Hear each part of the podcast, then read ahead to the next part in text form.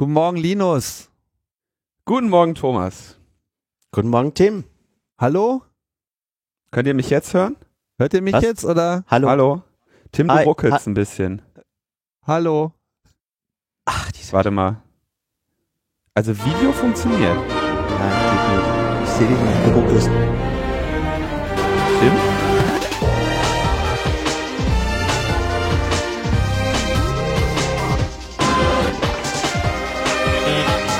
Okay.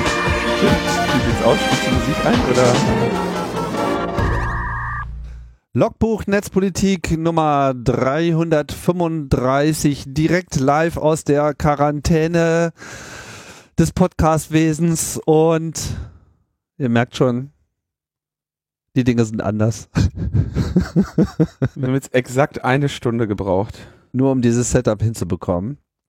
Und äh, es ist ein kleines Drama, aber äh, das ist noch das geringste Drama, durch das wir nun gerade alle durch müssen. Und ähm, ich glaube, das braucht auch noch eine Weile, bis sich das einruckelt. Schön gesagt. Ne? Wir begrüßen Thomas, hallo, Hallo. live zugeschaltet aus Österreich, aus Wien. Und äh, Linus ist natürlich auch zugeschaltet, denn auch äh, die Metaebene muss jetzt äh, Distanz wahren. Ja. Natürlich keine soziale Distanz. Physische Distanz. Genau, weil das ist irgendwie das Unwort äh, der Woche, habe ich so ein bisschen den Eindruck, ne? Diese Social äh, Distancing ist ja eigentlich der falsche Begriff. Weil es geht ja nicht darum, soziale Distanz zu halten, sondern es geht ja eher darum, äh, physi physischen Abstand zu halten. Und das ist eigentlich alles, was erforderlich ist. Aber man muss sich ja nicht gleich sozial distanzieren.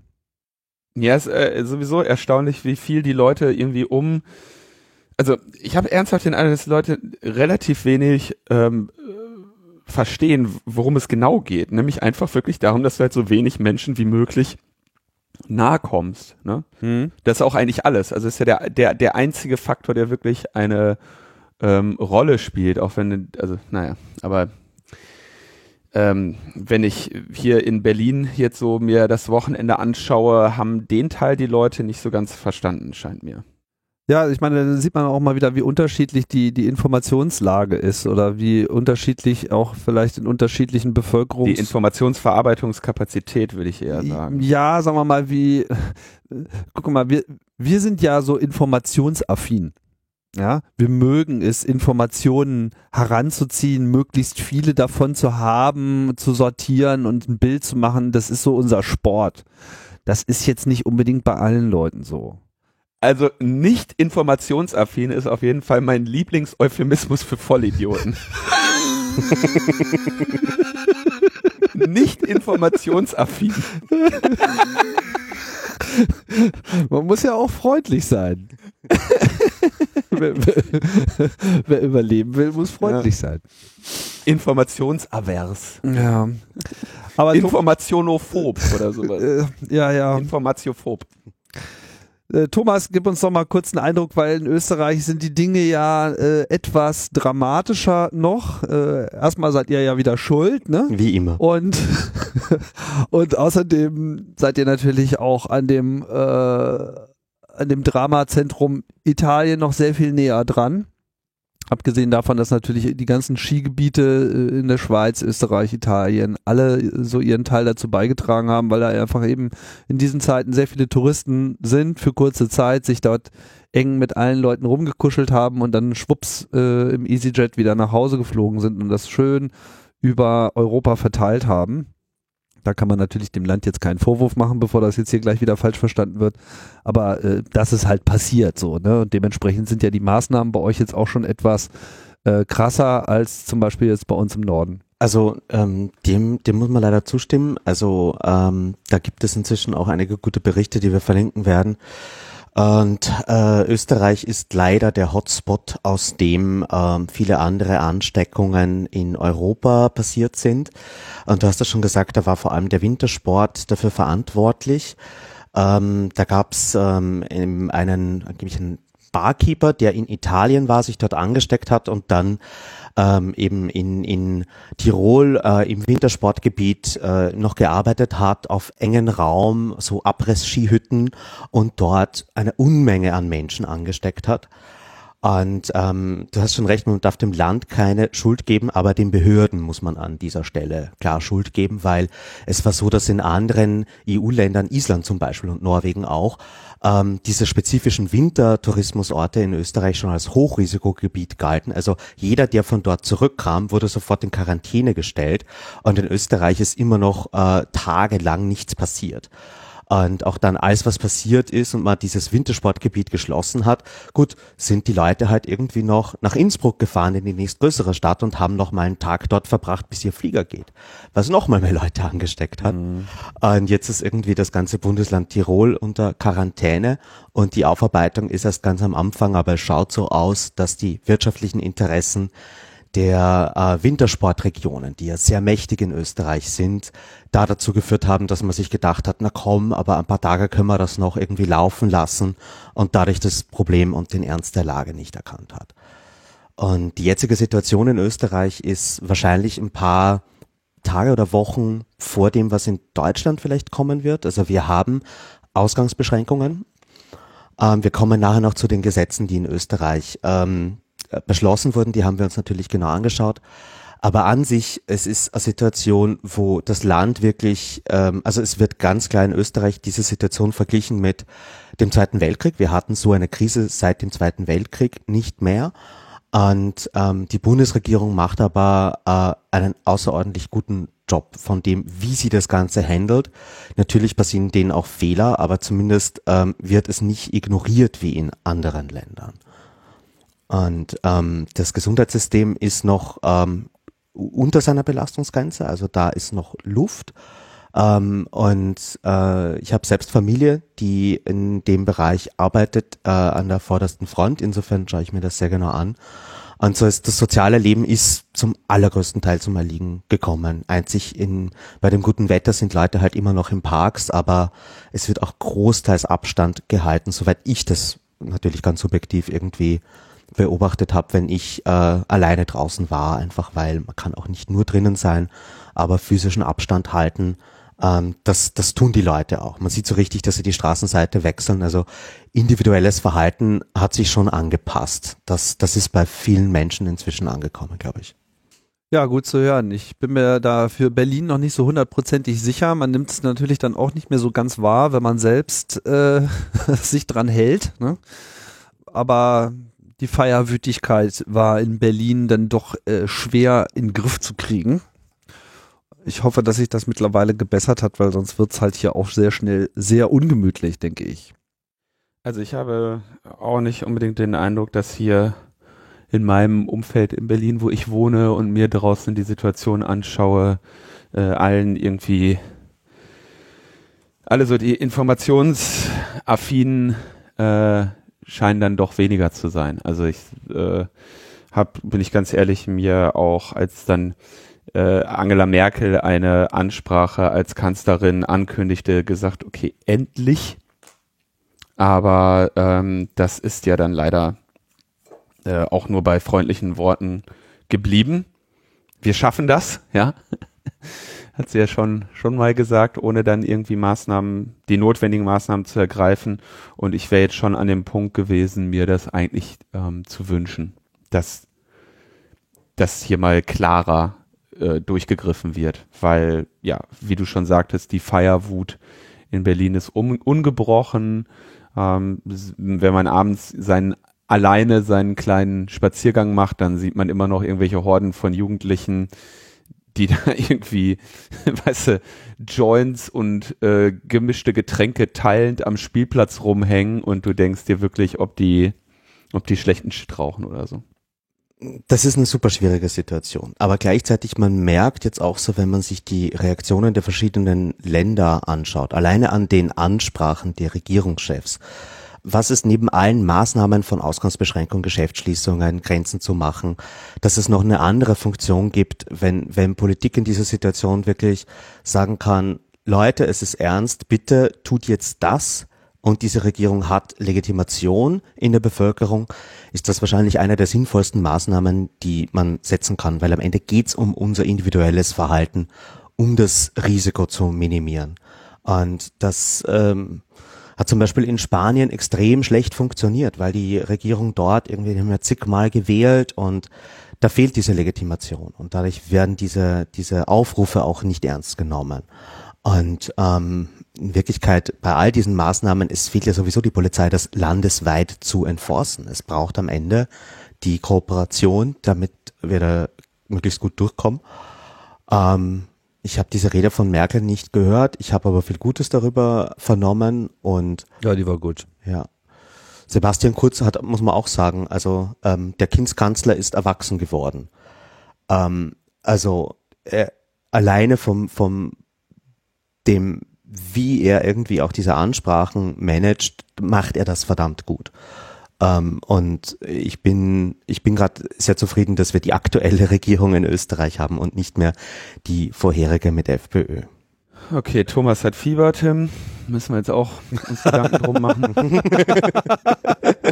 naja, aber ich meine, das ist natürlich, äh, äh man muss ja auch, man muss ja auch mal die Chancen sehen, so, ne? Und äh, ob das alles so kommen wird, weiß ich nicht. Aber erstmal, was ich, was ich wahrnehme, ist, viele Leute begreifen, dass es jetzt ernst ist. Und man kann jetzt nicht irgendwie sich weiter durcheiern. Das wird mittelfristig sogar bei Trump ankommen.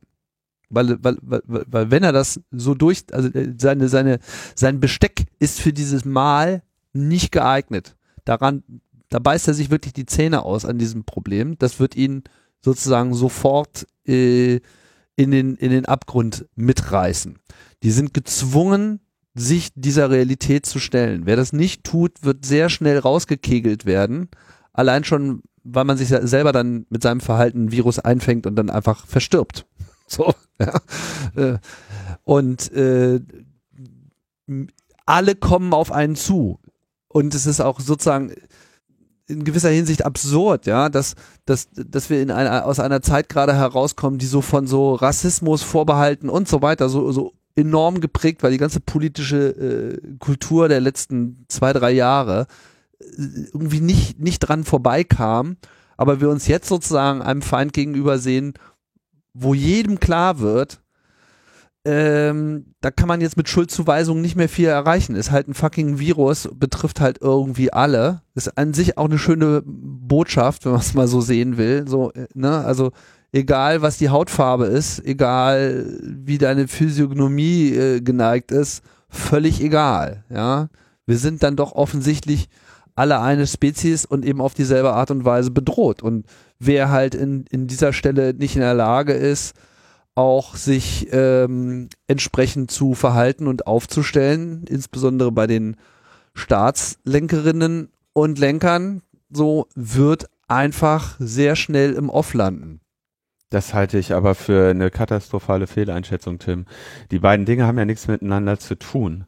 Also du kannst einerseits klar als äh, Führerin eines Staates jetzt ähm, nicht ausreichende Maßnahmen äh, ergreifen oder ausreichende, aber das ist grundsätzlich eine ganz andere Frage, wen du dafür verantwortlich machst, ja. Und Trump, der das äh, Coronavirus ja jetzt schon einfach als äh, Chinese Virus äh, bezeichnet um immer wieder klarzumachen, kommt aus China, kommt vom Feind, kommt von den dreckigen schürt natürlich genauso weiter diese, ähm, diese Ressentiments und diese Feindlichkeit. Also ich glaube, es wird genau ins Umgekehrte gehen, dass nämlich jetzt irgendwie ne, Grenzschließungen wird applaudiert und ähm, die werden auch weiter zunehmen. Auf eine gewisse Weise, an einigen Stellen haben sie sicherlich auch ihre Notwendigkeit.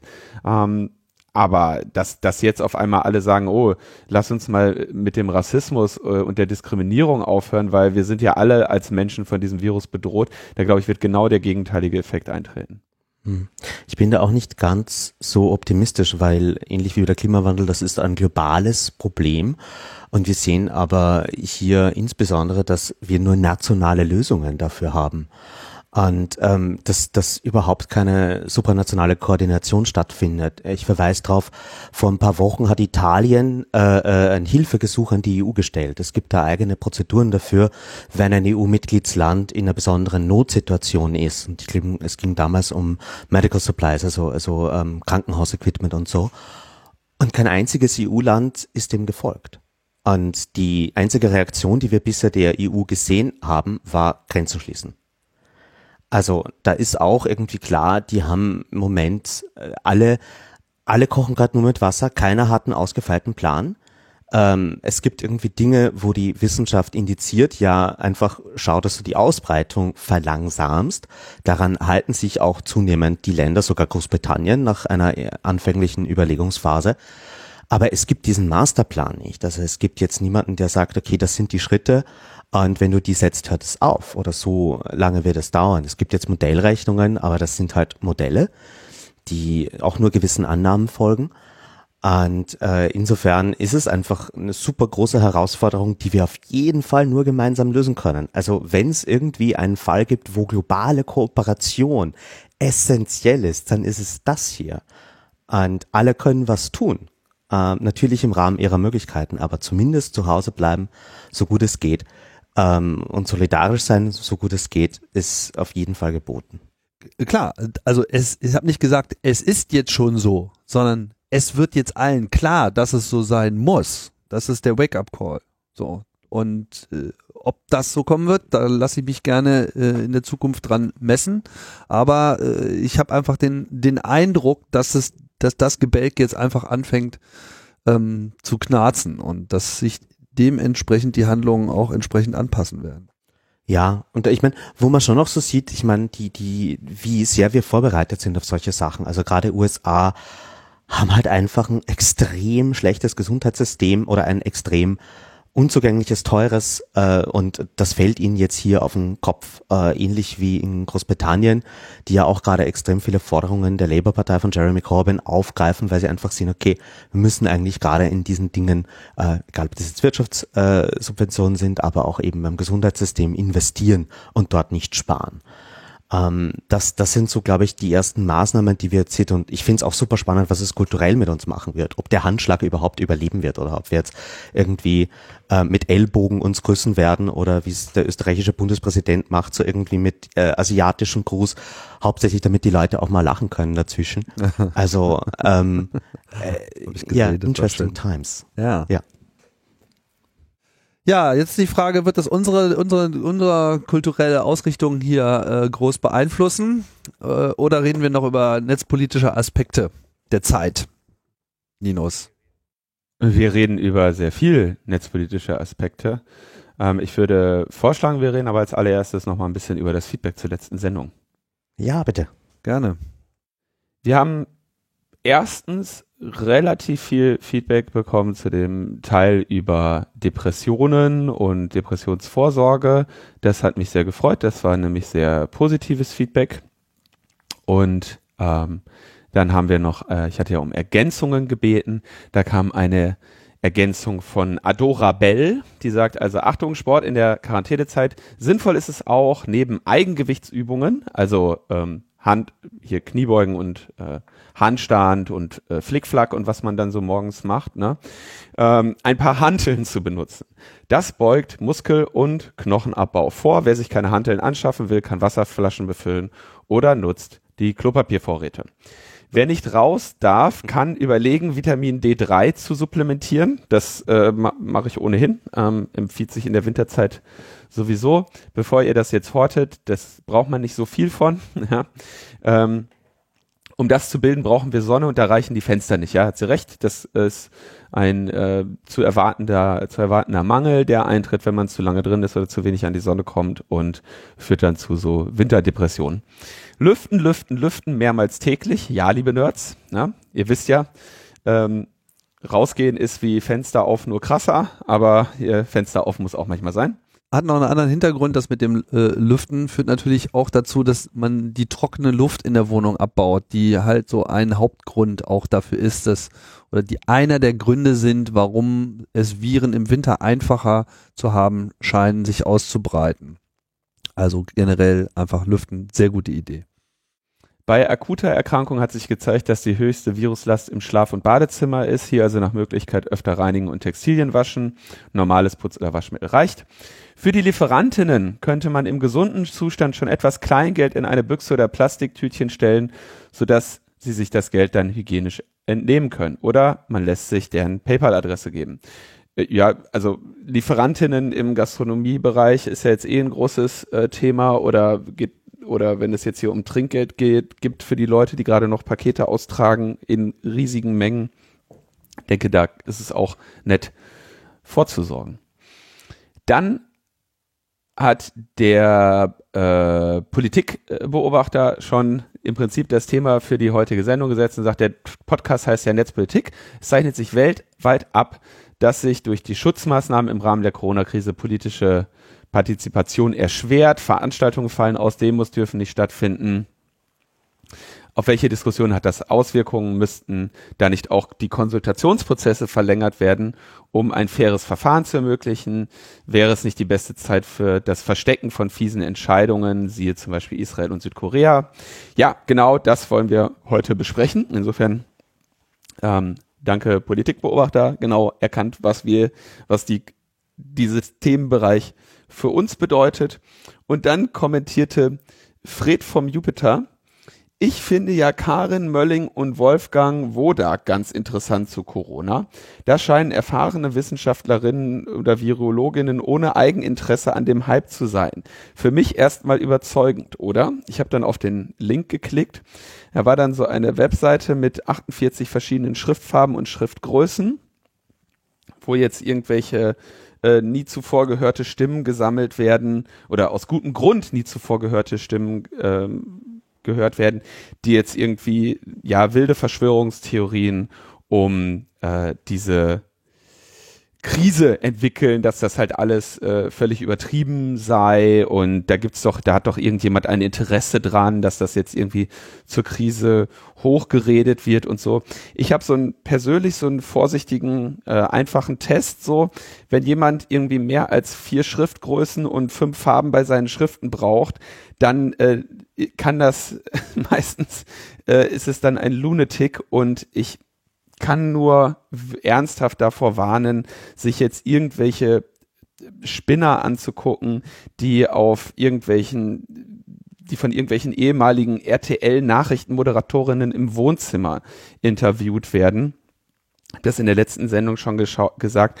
Es gibt in Deutschland ähm, neben einigen sehr schwarzen Schafen dann doch eine seriöse Medienlandschaft, die darum bemüht ist, seriös aufzuklären. Wir haben schon diesen Podcast mit dem Christian Drosten empfohlen. Das ist nach wie vor Pflichtprogramm, wobei der mir langsam auch so ein bisschen äh, Pontius Pilatus mäßig äh, wird und häufig so seine Hände meint in, in Unschuld zu waschen. Und irgendwie zu sagen, so ja, ich kann ja hier nicht die Maßnahmen alleine empfehlen und so. Also ich persönlich bin inzwischen an dem Punkt, dass radikalere Maßnahmen der äh, Isolation notwendig werden, weil was so viele Menschen offenbar, also wenn ich mir eins wünschen will, dass Leute vielleicht in dieser Situation lernen, dann ist das Exponentialrechnung. Ja, da haben Menschen seit jeher ein Problem mit. Und es wäre schön, äh, wenn da mal langsam sich etwas ähm, ergeben würde. Ich gebe aber auch zu, ähm, die wirtschaftlichen Schäden, die jetzt entstehen, finde ich inzwischen ähm, beängstigender als de, die Bedrohung durch äh, das Virus. Also da gibt es einen Aspekt, den ich vorher nicht so also den ich anfangs weniger stark berücksichtigt habe, ja, oder persönlich weniger stark berücksichtigt habe, dass ich halt eigentlich an dem Punkt war, okay, so schnell wie möglich einen Shutdown machen, um so schnell wie möglich die Infektionsweiterverbreitung ähm, einzuschränken und vielleicht ja das Virus noch auszurotten oder unter Kontrolle zu bekommen in so einem Bereich, wie man das jetzt mit Ebola oder anderen Viren ja durchaus geschafft hat in, äh, in, in verschiedenen Ländern ähm, dieses Planeten oder in verschiedenen Kontinenten sogar. Ähm, inzwischen, wenn man sich anschaut, was hier so an den Märkten los ist und welche Unternehmen alle in, in Bedrohungslagen sind, dann sieht das natürlich so aus, dass man sich fragen kann, ob nicht einige dieser Maßnahmen unter Umständen tatsächlich das Kind mit dem, mit dem Bade äh, ausgießen. Ne? Also ich sehe jetzt in Berlin die Berliner Clubkultur, ne? die sind alle geschlossen. Das sind natürlich alles äh, Kollektive oder Unternehmungen mit laufenden Mietverträgen, den laufenden Personalkosten und jetzt Schlag auf Schlag null Einkommen auf unbestimmte Zeit. Da geht's natürlich sofort in die an die Existenz des äh, Gastronomie und äh, Kneipen, da geht's natürlich weiter. Da wird man sich jetzt ernsthafte ähm, Lösungen einfallen lassen müssen.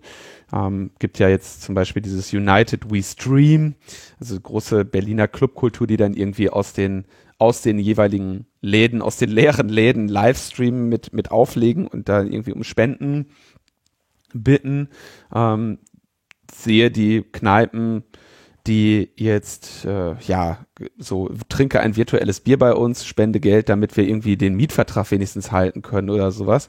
Da wird's, da, da sind natürlich jetzt schon krasse Schäden, die, wenn man sich, wenn man dem die weltweiten Infektionsraten zum Zeitpunkt jetzt gegenüberhält, zunächst einmal übertrieben erscheinen. Ja, insofern kann ich verstehen, dass sich dann hier für irgendwelche äh, weniger informierten ähm, also nicht ganz so informationsaffine äh, Virologinnen, ähm, die, die Möglichkeit bietet, äh, ja, irgendwelchen Quatsch zu reden, ja. Und ich denke aber schon, dass es sinnvoller ist, sich hier an Leute mit ein bisschen Credentials zu halten, wie ähm, beispielsweise den Christian Drosten oder eben auch die Angela Merkel oder sogar, und jetzt, jetzt setzt bei mir langsam das Fieber ein, ähm, Jens Spahn. Hätte ich auch nicht wow. gedacht. Dass, ja. ja. Ähm, da würde ich gerne einhaken. Also ich, ich kann nicht alles teilen, was du gerade gesagt hast. Ich, ich glaube, man kann die Krisen nicht gegeneinander aufwägen. Musst du aber. Was aber, wo ich dir absolut zustimme, ist, dass wir jetzt auch in eine Wirtschaftskrise reinschlittern werden, wegen dem, was gerade passiert. Und die Frage ist halt, ähm, von welcher Wirtschaft sprechen wir hier?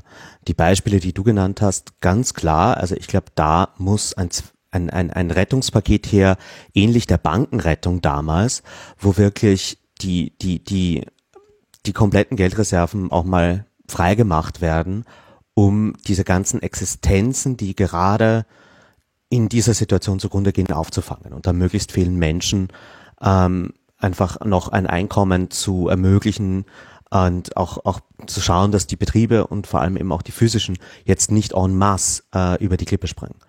Ähm, auf, der, auf der anderen Seite hast du irgendwie das, was in der virtuellen Wirtschaft, also in, in den Aktienmärkten gerade passiert, das ist ja auch irgendwie schon mehr als Kammerflimmern, was da passiert. Und ähm, das zu beobachten ist, ist auch höchst spannend gerade. Und ähm, gleichzeitig, ähm, da hat sich, glaube ich, auch noch keine klare Meinung gebildet, ähm, in welche Richtung es geht. Jetzt gerade, wo wir aufnehmen, heißt es wieder gerade, dass in den USA die Futures wieder nach oben gehen, also dass auch Kurskorrekturen wieder nach oben stattfinden. Ähm, ich glaube, äh, Inflation oder insgesamt, also Fragen der Unterschiede in den Wertigkeiten des Geldes, das wird jetzt, glaube ich, das Ding, was uns auf die Füße fallen könnte. Ähm, und ich hoffe einfach, dass die Politik bei der lokalen Wirtschaft jetzt mit, äh, mit ausreichend Geld unterstützend eingreift, sodass das abgefedert werden kann. Also klar, alles richtige äh, Probleme, für die man dann auch entsprechende Maßnahmen noch ähm, aufrufen muss. Ne? Also jetzt droht vor allem vielen die Kündigung. Da sage ich, Kündigungsmöglichkeiten einfach aussetzen. Ja, es sollten einfach alle Mietverträge eingefroren werden und darf nichts gekündigt werden. Bis hin zu alle Mieten, die also sozusagen, also schon gar nicht durch den Ausfall von Mietzahlungen, ja, aber auch ansonsten äh, nicht, nicht, dass ich jetzt sozusagen Leute, die schon irgendjemand schon immer mal raushaben wollten, die Gelegenheit nutzen. Das steht natürlich zu befürchten, insbesondere was so Clubszene, begehrliche Locations in der Stadt etc. betrifft. Ne? Da haben natürlich Leute mit viel Geld einen längeren Atem und es sind nun mal auch die Leute, denen eben das Eigentum in der Regel gehört. Ich gehe davon aus, dass wir sowas sehen werden. Ich, also das wäre, wir werden uns de, mit, mit der Wirtschaft der Krise nochmal in einer anderen Sendung genauer auseinandersetzen, aber naiv würde ich auch ehrlich gesagt glauben, dass es am sinnvollsten wäre, jetzt ähm, bei, den, bei den Mieten anzusetzen, weil, wenn wir mal ganz ehrlich sind, Mieteinnahmen sind Kapitaleinnahmen. Das heißt, wer Mieteinnahmen hat, hat genug, ja. Ähm, und ich denke, dass hier eher geschützt werden muss, wer Einnahmen aus, aus Tätigkeit hat. Und da wäre es natürlich eine sehr sympathische Möglichkeit, zum Beispiel zu sagen, okay, Mieten in dieser Zeit, Mietausfälle in der Zeit werden ähm, werden halt toleriert, ja. Du kannst jetzt nicht kündigen, weil du nicht Miete gezahlt hast und die Mieten werden halt mal gedeckelt, ja. Zack. Und ähm, wer dann da deshalb ähm, kommen ja dann immer, oh, wir haben aber äh, Kredit aufgenommen, um diese Mieteinnahmen zu haben. Ja gut, dann werden diese Kredite eben jetzt äh, pausiert. Ja, dann, dann wird, wird dieser Teil pausiert und ausgesetzt, weil das ist nämlich das, was, ähm, was bleibt. Ja, also wenn du jetzt irgendwie äh, Wohnung, äh, irgendwelche, irgendwelche Immobilien hast und die vermietest, die wirst du ja so schnell nicht verlieren. Ja, während ähm, paar Monate ohne Arbeit dich eben sofort äh, ruinieren und auf die Straße setzen. Also da könnte man ansetzen, aber dem Thema werden wir uns noch ein bisschen mehr äh, nähern. Jetzt ging es ja in dem Kommentar erstmal darum, dass jetzt irgendwelche, ähm, also es gibt immer, egal was ist, hast du Spinner, die es halt vollständig übertreiben und Spinner, die es vollständig herunterspielen. Ich kenne auch genug Leute, oder, oder wenn du jetzt irgendwie dir in diese, wenn du die, in diese rechte Szene oder in diese Prepper-Szene schaust, die jetzt irgendwie ne, in, in, in Massen sich auf den Zusammenbruch der Zivilisation vorbereiten. Auch das wird nicht unbedingt so, na, so schnell passieren. Aber genauso ist es unverantwortlich, sich jetzt, sich jetzt hier diese, diese Risiken ähm, vollständig herunterzuspielen und zeugt eben letztendlich nur davon, dass der äh, gute Herr Wodak eben äh, in Exponentialrechnung nicht so viel Ahnung hat, in Typografie und äh, Gestaltung auch nicht. Und da sollte er vielleicht erstmal ein bisschen nacharbeiten. Tja. Ein Thema, wir haben es jetzt gerade schon angesprochen, was für uns ein bisschen oder was jetzt problematisch ist, äh, Videokonferenzen. Ich habe da ähm, mir mal in den letzten Tagen die, den Spaß gemacht oder die, die Aufgabe gesetzt, ein paar Videokonferenzserver aufzusetzen, und zwar mit äh, Jitsi. Das geht relativ äh, simpel, kann man sich so einen Server aufsetzen, funktioniert dann. Wust. Und dann habe ich gestern mal äh, zwei dieser Server getwittert. Die waren dann natürlich auch sofort ähm, ja, überlastet. Ne? Dann hat es, hatte ich ähm, relativ viele Leute auf diesen Servern, die sie nutzen wollten und interessanterweise Nachfragen von Therapeutinnen und Therapeuten. Und dann durfte ich eintauchen in die interessante Welt der Ferntherapie, weil einerseits sich sehr viele, also einige bei mir eben meldeten und sagten, hier kann ich das eben, kann ich darüber meine Therapiestunden abhalten. Und ich so denke, ja klar, die Server loggen nichts, die Verbindungen sind verschlüsselt, kann ich guten Gewissens den Leuten empfehlen. Dann kam aber natürlich sofort die, ähm, ja, die, die Fraktion, die sagte, nein, keinesfalls die Anbieter, mit über die man solche Thera Ferntherapie nutzt, müssen ähm, irgendwie zertifiziert sein von der KBV und jetzt verlierst du deine Approbation und kannst das nicht abrechnen, wenn du das über irgendwie einen komplett datensparsamen Server von Linux machst. Und da habe ich mir dann auch gedacht, jo, gut, dass wir in Deutschland sind, ne? wo, ähm, wo solche Sachen dann geregelt werden. Also das ist äh, sehr schön zu beobachten, wie jetzt auch so eine Reihe an Regeln, die, die man sich eben in Zeichen, Zeiten des Friedens setzt, um irgendwie was Gutes zu erreichen, äh, natürlich komplett ähm, in solchen Phasen in die, in die Tonne gehen und dann eben der Pragmatismus der Krise nicht gegeben ist. Denn diese zertifizierten Anbieter, die haben natürlich ähm, monopolartige Positionen, die haben ihre Server jetzt gerade nicht im Griff. Die Therapeutinnen und Therapeuten weichen aus auf Skype, ja, super. Aber wenn dann jemand sagt, hier, guck mal, ich habe datensparsame Server aufgesetzt, auf, für mein Geld, die ich euch kostenlos zur Verfügung stelle, äh, dann wird da, wird da draufgehauen. Aber ich habe äh, zumindest persönlich daraus die ähm, die, die Lehre gezogen, ja, ich bin jetzt auch nicht unbedingt dafür verantwortlich, die fehlenden Kapazitäten dieser kommerziellen Anbieter aufzufedern, die damit Geld verdienen. Und freue mich, dass aber auch viele meinem Beispiel gefolgt sind und äh, noch sehr viel potentere und sehr viel mehr Jitsi-Server aufgesetzt haben.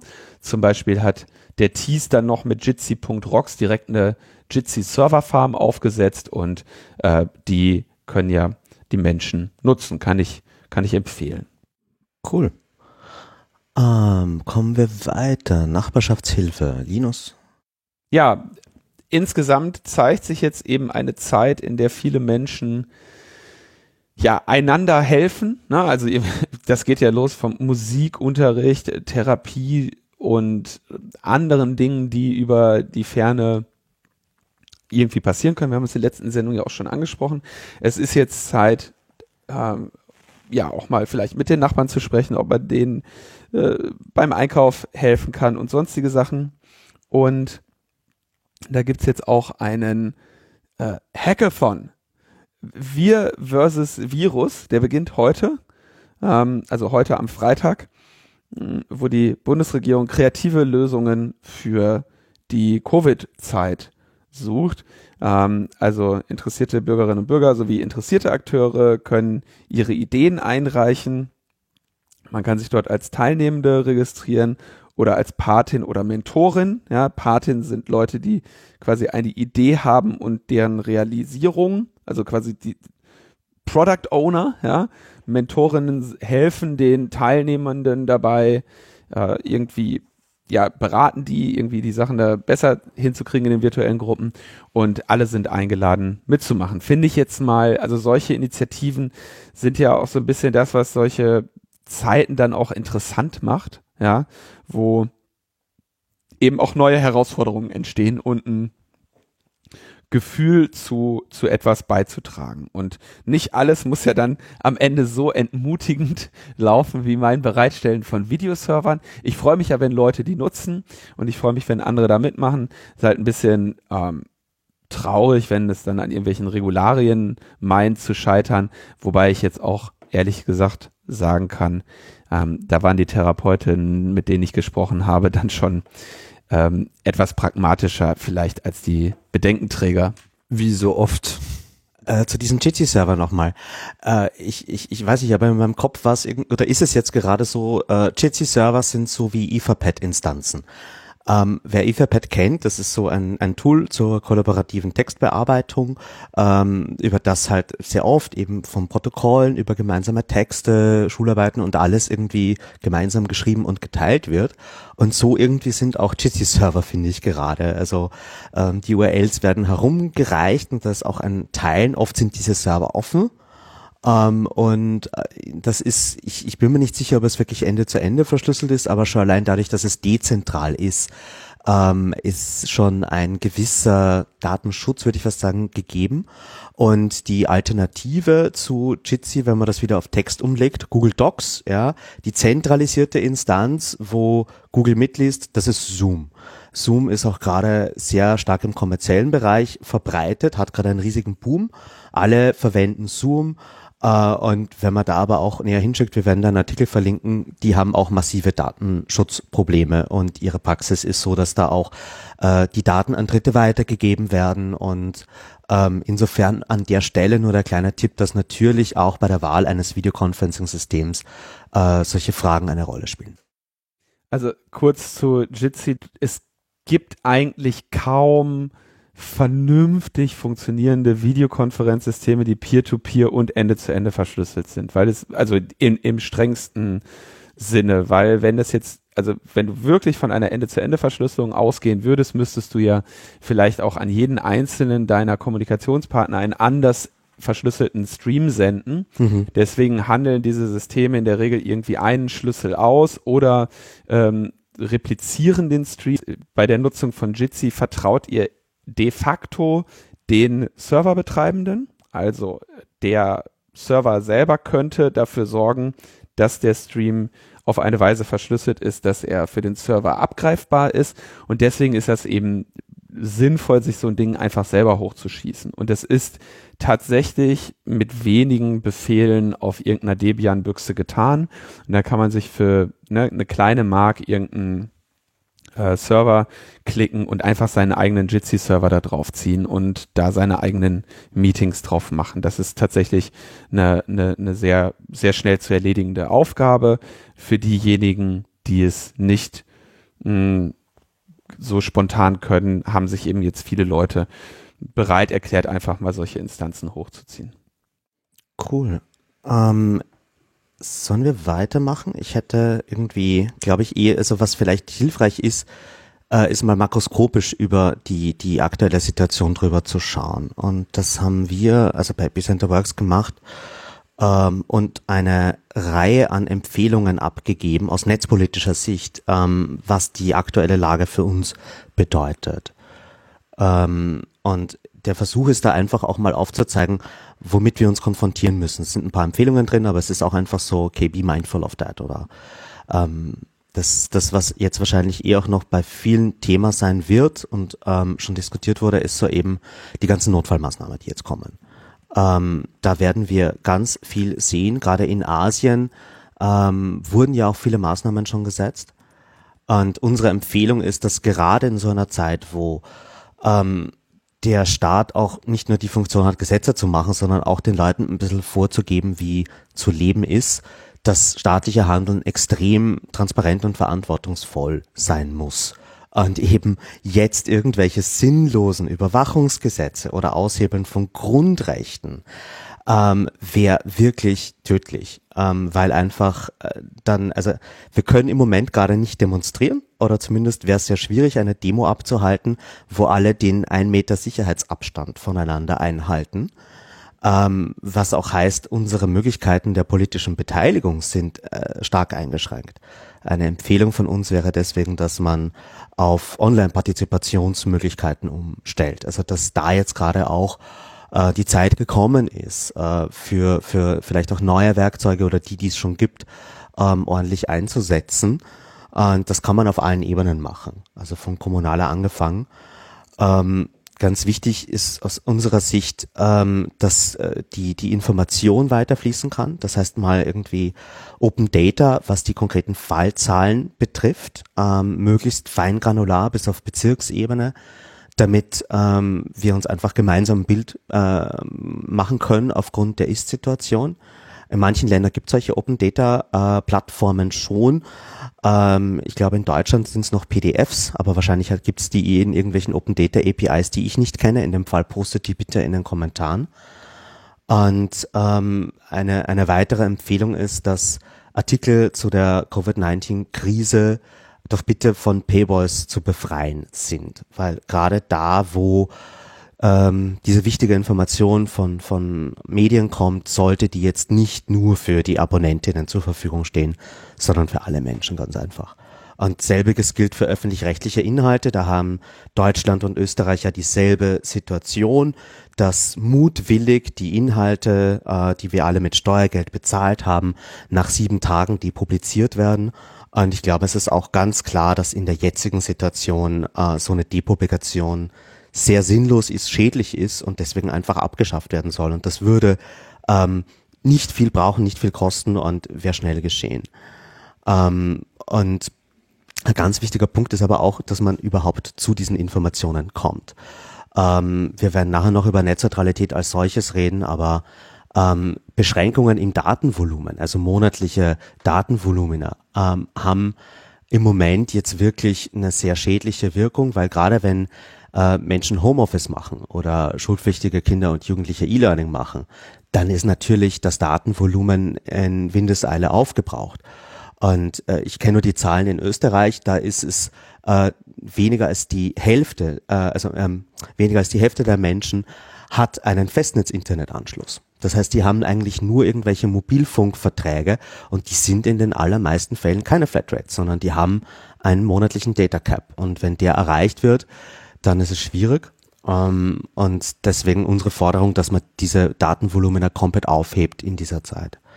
Und ähm, ja, zuletzt auch noch irgendwie die Frage, wie wir mit Wahlen umgehen. Wir haben im Moment äh, natürlich, also es gab in, ich glaube in Bayern und in Frankreich zuletzt noch Wahlen, in, in Österreich wurden die in der Steiermark und Vorarlberg abgesagt aufgrund der Krise. Und wer weiß, wie lange das so sein wird. Und deswegen ist damit zu rechnen, dass die Rufe nach E-Voting wieder lauter werden. Darauf müssen wir uns einstellen. Und ich fände es auch unter dieser Maßgabe komplett unverantwortlich, eine Wahl ähm, elektronisch oder erst recht übers Internet abzuhalten. Man kann irgendwie Optionen mit Briefwahl diskutieren, aber wirklich nachvollziehbar für die breite Masse ist auch das wahrscheinlich nicht. Und deswegen ähm, ja, kann man da eigentlich nur mit anderen Beteiligungsformen, vielleicht auch direktdemokratischen aushelfen. Und ähm, also aus der Alltagsperspektive noch zwei Punkte. Das eine ist natürlich, heute sollte vielen Menschen klar sein, wieso wir seit so vielen Jahren für die E-Privacy-Verordnung, für die Datenschutzgrundverordnung äh, gekämpft haben, weil jetzt, wo das gesamte Leben online stattfindet, darf aber nicht das gesamte Leben überwacht werden. Und das ist leider gerade im Bereich Online-Tracking heute der Fall. Und es wäre sinnvoll, wenn man das jetzt auch als Wake-up-Call verwendet, um einfach sich nochmal Gedanken zu machen, was von meinen Gesprächen im Familien- oder Freundeskreis ist jetzt gerade eigentlich privat und was kann mitgehört werden? Welches Business-Meeting, das ich jetzt über Zoom mache, wer kriegt jetzt eigentlich gerade die Teilnehmerliste von unserem Meeting oder äh, die Aufzeichnung davon? Ähm, und ich glaube, diese Fragen stellen sich jetzt gerade mehr Menschen und dadurch werden auch diese ganzen Datenschutz- und Privacy-Themen schon auf der Konsumentinnen-Ebene sehr wichtig. Und zuletzt, ähm, wer bei uns im Blog vorbeischaut, findet auch ein paar Anleitungen, leider nur für österreichisches Recht, wie es mit Urheberrecht ausschaut, wenn man Online-Partys macht äh, und einfach so jetzt irgendwie, wenn man, ich habe das am Samstag vor, so über so eine Videokonferenzschaltung ein paar Leute zusammenholt und dort dann auch äh, gemeinsam was trinkt und vielleicht auch äh, Musik spielt. Und äh, in Österreich kann man da auf jeden Fall Entwarnung geben, solange diese Party nicht öffentlich ist, also der Link irgendwie nur im Freundeskreis geteilt wird, ist es egal, wenn da, was da für Musik gespielt wird. Und wenn es ein Livestream ist, dann kann auch kein Uploadfilter greifen, weil diese Uploadfilter, auch die von Google, ähm, nur bei Aufzeichnungen funktionieren und nicht bei Livestreams. Das sind alles extrem gute äh, Punkte, die du da aufzählst. Ähm, das ist in der Tat äh, wichtig. Kann das nur, kann das nur unterstützen. Insbesondere äh, denke ich mal halt diese E-Voting-Diskussion, die werden wir tatsächlich bekommen. Machen wir uns nichts vor. Das wird äh, wahrscheinlich relativ schnell gehen und da muss man natürlich echt dagegenhalten. Die Frage ist natürlich in so einer Geschichte auch immer, was äh, wie steigt man in diese Diskussion ein, ne? Weil man ja natürlich mit einer reinen Verweigerungshaltung ähm, schnell Probleme bekommt. Ne? So nach dem Motto, das sind besondere Zeiten, lalala, man kann sich jetzt nicht an bürokratischen Hürden oder an rechtlichen Hürden, ne? sowas kommt ja auch sehr schnell, ähm, aufhalten lassen, dass man eben äh, relativ klar kommuniziert, auch eine Wahl ist letztlich durchführbar. Das dauert dann vielleicht länger, ja, wenn alle zu Hause sind, aber man kann halt auch sagen, die Wahl dauert dann halt einfach mal fünf Tage. Muss ja nicht, muss ja nicht im selben Rahmen laufen, muss ja nicht an einem Tag sein. Man kann ja die Stimmzettel auch über einen längeren Zeitraum äh, hinweg machen und man kann Wahllokale auch eins nach dem anderen aufmachen. Man muss nicht unbedingt so die Mega-Aktion machen und dann findet, findet es halt einfach länger äh, statt und dann kann man das eben auch kontrolliert machen. So, das, es ist ja nicht das Problem, dass man rausgeht. Es ist ja nur das Problem, dass man anderen zu nahe kommt. Und das muss man, sollte man ja sozusagen im Wahllokal sowieso nicht tun. Also im Prinzip ist ja so das Verhalten, das typische oder das äh, angemessene Verhalten in einem Wahllokal entspricht ziemlich genau dem angemessenen Verhalten, was man jetzt so äh, in diesen Viruszeiten auch an den Tag legen sollte. Ne? Also man läuft nicht den anderen Leuten äh, hinterher da in ihren äh, in ihre Wahlkammer und äh, schaut von hinten irgendwie rein. Ähm, das, das passt eigentlich ganz gut zusammen. Und was die Datenvolumina betrifft, da vielleicht auch nochmal was dazu, auch das kann ich nur voll unterstützen. Ne? Also das im Prinzip müsste, und es betrifft ja nicht nur den Mobilfunk, es betrifft ja teilweise eben auch noch Festnetzanschlüsse. Ja, das, das muss jetzt einfach mal komplett äh, beendet werden. Also wenn ich da ganz kurz den aktuellen Stand der Debatte beibringen darf, die Datenvolumina in Deutschland wurden schon erhöht. Da kämen wir dann gleich zu. Aber äh, zu der Fern, ähm, zu der zu der Fernwahl. Das Problem tritt jetzt quasi schon früher ein, nämlich auf Ebene der EU. Ja, die denken sich natürlich, okay, wollen wir jetzt hier unsere ganzen alten ähm, Risikokandidaten, die äh, im Europaparlament sitzen, hier regelmäßig zu Abstimmungen versammeln? Oder setzen wir ein Remote-Wahlsystem ein? Mhm. Und die sind quasi gerade dabei, das zu tun. Die haben ja ohnehin schon ein elektronisches Wahlsystem, ja, mit ihren Knöpfen, die sie da drücken müssen. Und ähm, jetzt denke ich tatsächlich, ne, wo du, wenn du jetzt im EU-Parlament so eine Abstimmung hast und die sagen, okay, aus Sicherheitsgründen machen wir die jetzt remote, dann ist das halt schwierig, jetzt dagegen zu argumentieren, ja.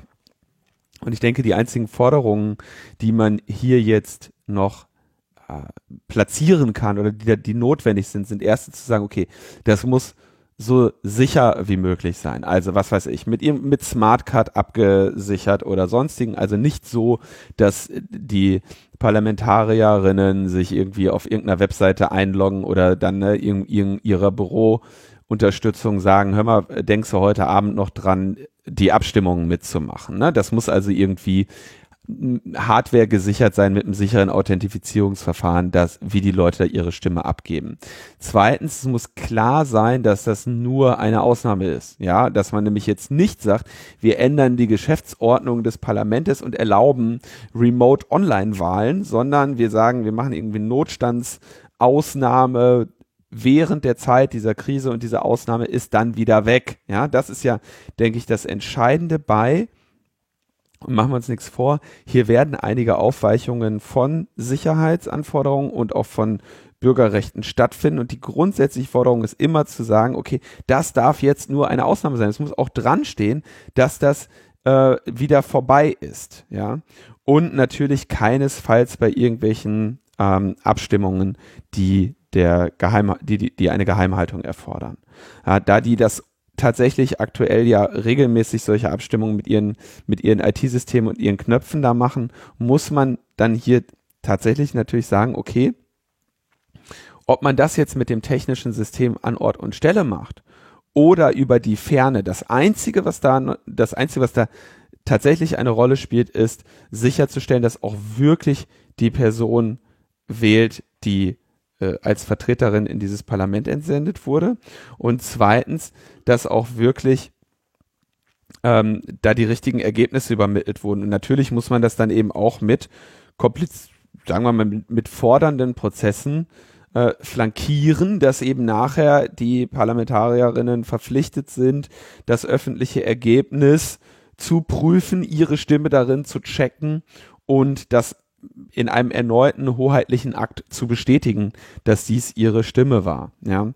Ähm, und dann denke ich, wird man hier mal ein Auge zukneifen müssen. Aber klar, wir stehen dann nämlich genau an dieser, an dieser gefährlichen, mit jedem einzelnen dieser, dieser Aufweichungen, die wir, die wir jetzt in den nächsten Wochen und Monaten sehen müssen, ähm, stehen wir immer an so einem Präzedenzfall, wo wenn die Leute nicht wenn man nicht ganz klar macht, dass es hier eine Abschwächung ist und die als Ausnahmeregelung ist, dass wir sehr, sehr schnell in so einer in so einer äh, Regelmäßigkeit sind. Ne? Und dann irgendwie gesagt wird so, haben wir, haben wir doch bei Corona auch gemacht, war super. Das muss eben klar sein, dass das Ausnahmen sind, genauso wie so eine Bankenrettung, die wir wahrscheinlich in zwei Monaten wieder machen werden. Ne? Oder was weiß, also wer wird jetzt gerettet? Wahrscheinlich Airbus, Boeing, VW, Banken, ne? Da muss dann auch wieder klar sein, dass das eine Ausnahme ist und wir das allenfalls alle äh, fünf bis zehn Jahre machen. So, ne?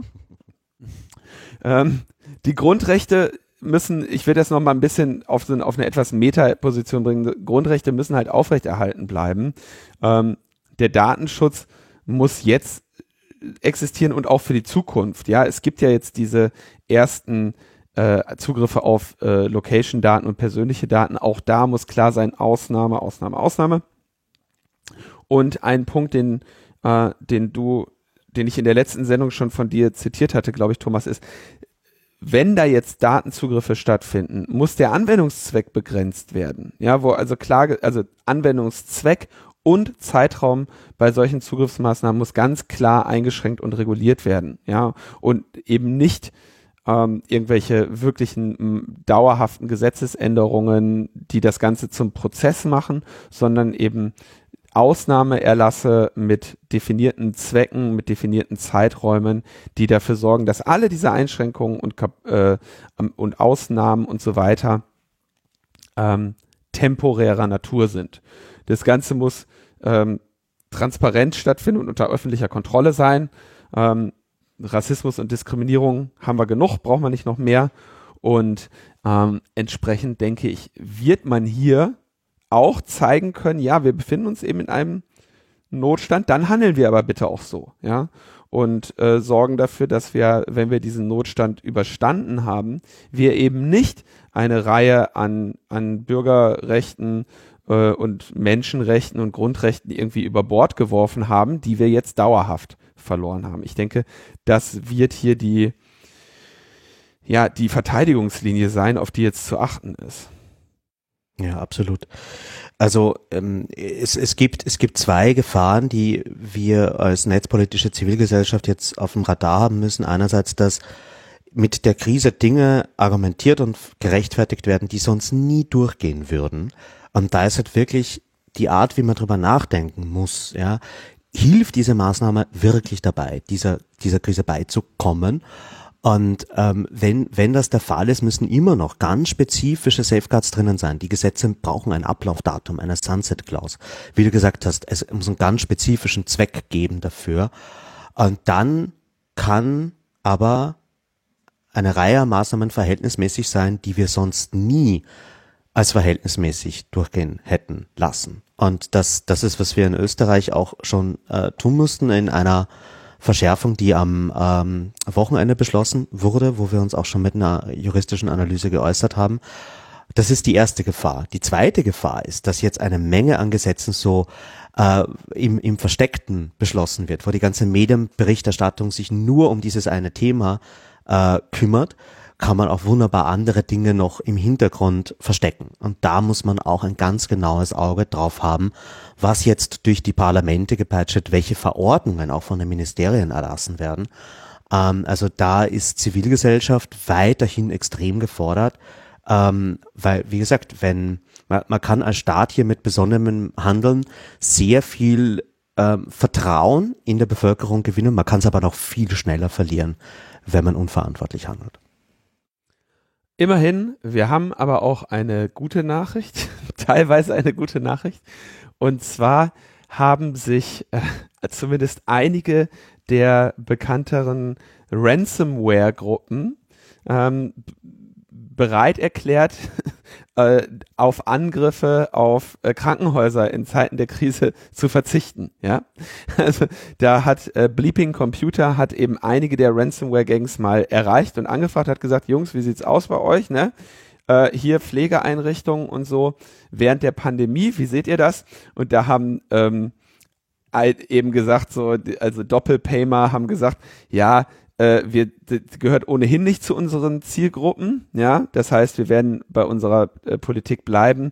Oder Mays haben dann zum Beispiel gesagt, äh, sie haben direkt eine, eine Pressemitteilung gemacht, dass sie ihre Aktivitäten gegen medizinische Einrichtungen bis zum Ende der Pandemie aussetzen. das ist wirklich schon sehr schön, ja. Wenn die, wenn die Mafia jetzt auch noch bekannt gibt, vielleicht, dass sie in Zeiten der Krise auf die Schutzgeldzahlungen verzichtet, dann sehen wir doch tatsächlich, dass wir hier auch äh, ne, in der Solidarität ein bisschen ähm, dann doch zusammenrücken. Können. In der Familie geht es auch um Ehre. weißt du. Wobei, ich glaube, in Italien traut sich die Mafia auch inzwischen nicht mehr vor die Tür. Das ist ja auch ein bargeldgebundenes Gewerbe. Ja. ja, ja was die Mafia jetzt für Einnahmeausfälle hat, wer, wer, wer gleicht das aus? Da ist auch der Staat gefragt. Soll ich das überweisen? Nein, nein, nein. Äh, eine, eine sehr schöne äh, Meldung fand ich übrigens ähm, auch, jetzt mal über äh, Daten und Bandbreiten sprechen, die den Blogpost von einer Webseite mit dem Namen Pornhub von der ich noch nie gehört habe, ähm, die schreiben, Uh, visiting Pornhub is a daily routine for more than 120 million people. Ja, gehört zu der täglichen Routine, diese ähm, äh, Webseite von ähm, ja, privat, privaten Schaukelvideos da äh, zu besuchen. ja. Und die haben, die haben ähm, ich glaube, das war ja in Italien, als die, als die Krise in Italien losging, haben sie ja dann gesagt, ey komm, ihr kriegt alle Premium, was soll's, ne? Und haben ähm, festgestellt, dass ähm, in ähm, Italien, glaube ich, ein Zuwachs von ähm, 57 Prozent zu beobachten war. Im Datenvolumen. In Frankreich. Oder was? Also genau, den Traffic, den sie in den jeweiligen Ländern haben. Äh, Frankreich 38 Prozent, Spanien 61 Prozent. Ja, ähm, ich glaube, in Spanien sind die Leute ein bisschen jünger. Und ähm, ja, in Deutschland 6 Prozent. Wie haben sie es in Deutschland auch aufgehoben? Nee, da haben sie es noch nicht aufgehoben. Das ist natürlich hier der konfundierende Effekt. In Deutschland gibt es, glaube ich, noch kein ähm, Pornhub Premium für die Massen. Aber es zeigt halt trotzdem, also es deckt sich mit meiner Beobachtung, dass da draußen immer noch viel zu viele Wichser rumlaufen.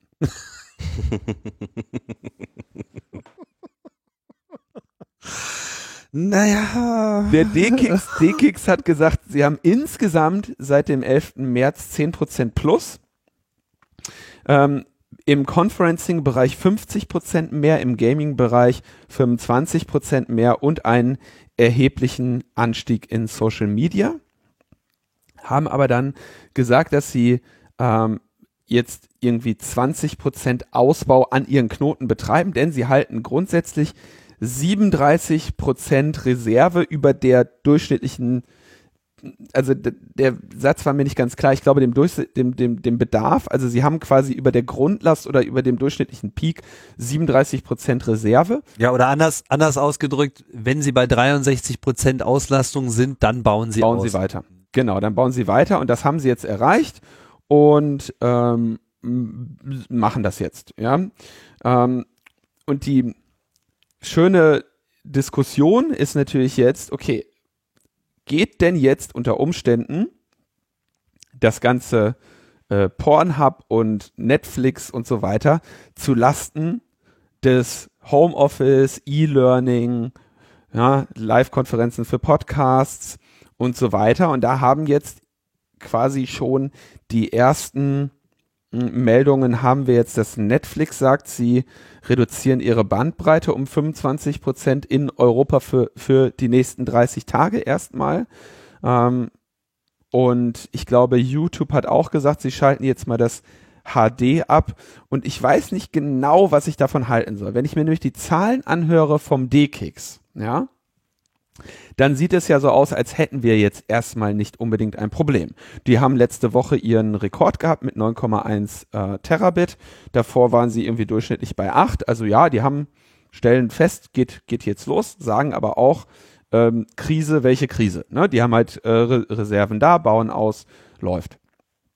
Wenn ich mir andererseits anschaue, welche Schwierigkeiten wir gerade hatten, unsere Videokonferenz hier herzustellen, ähm, dann scheint es ja schon so zu sein, dass in dem Fall Thomas ähm, Cable-basierter Anschluss eben an, an sein Ende ist. Und das erscheint mir dann eher ein Problem der letzten Meile zu sein, als ein Problem der, der wirklichen Backbone.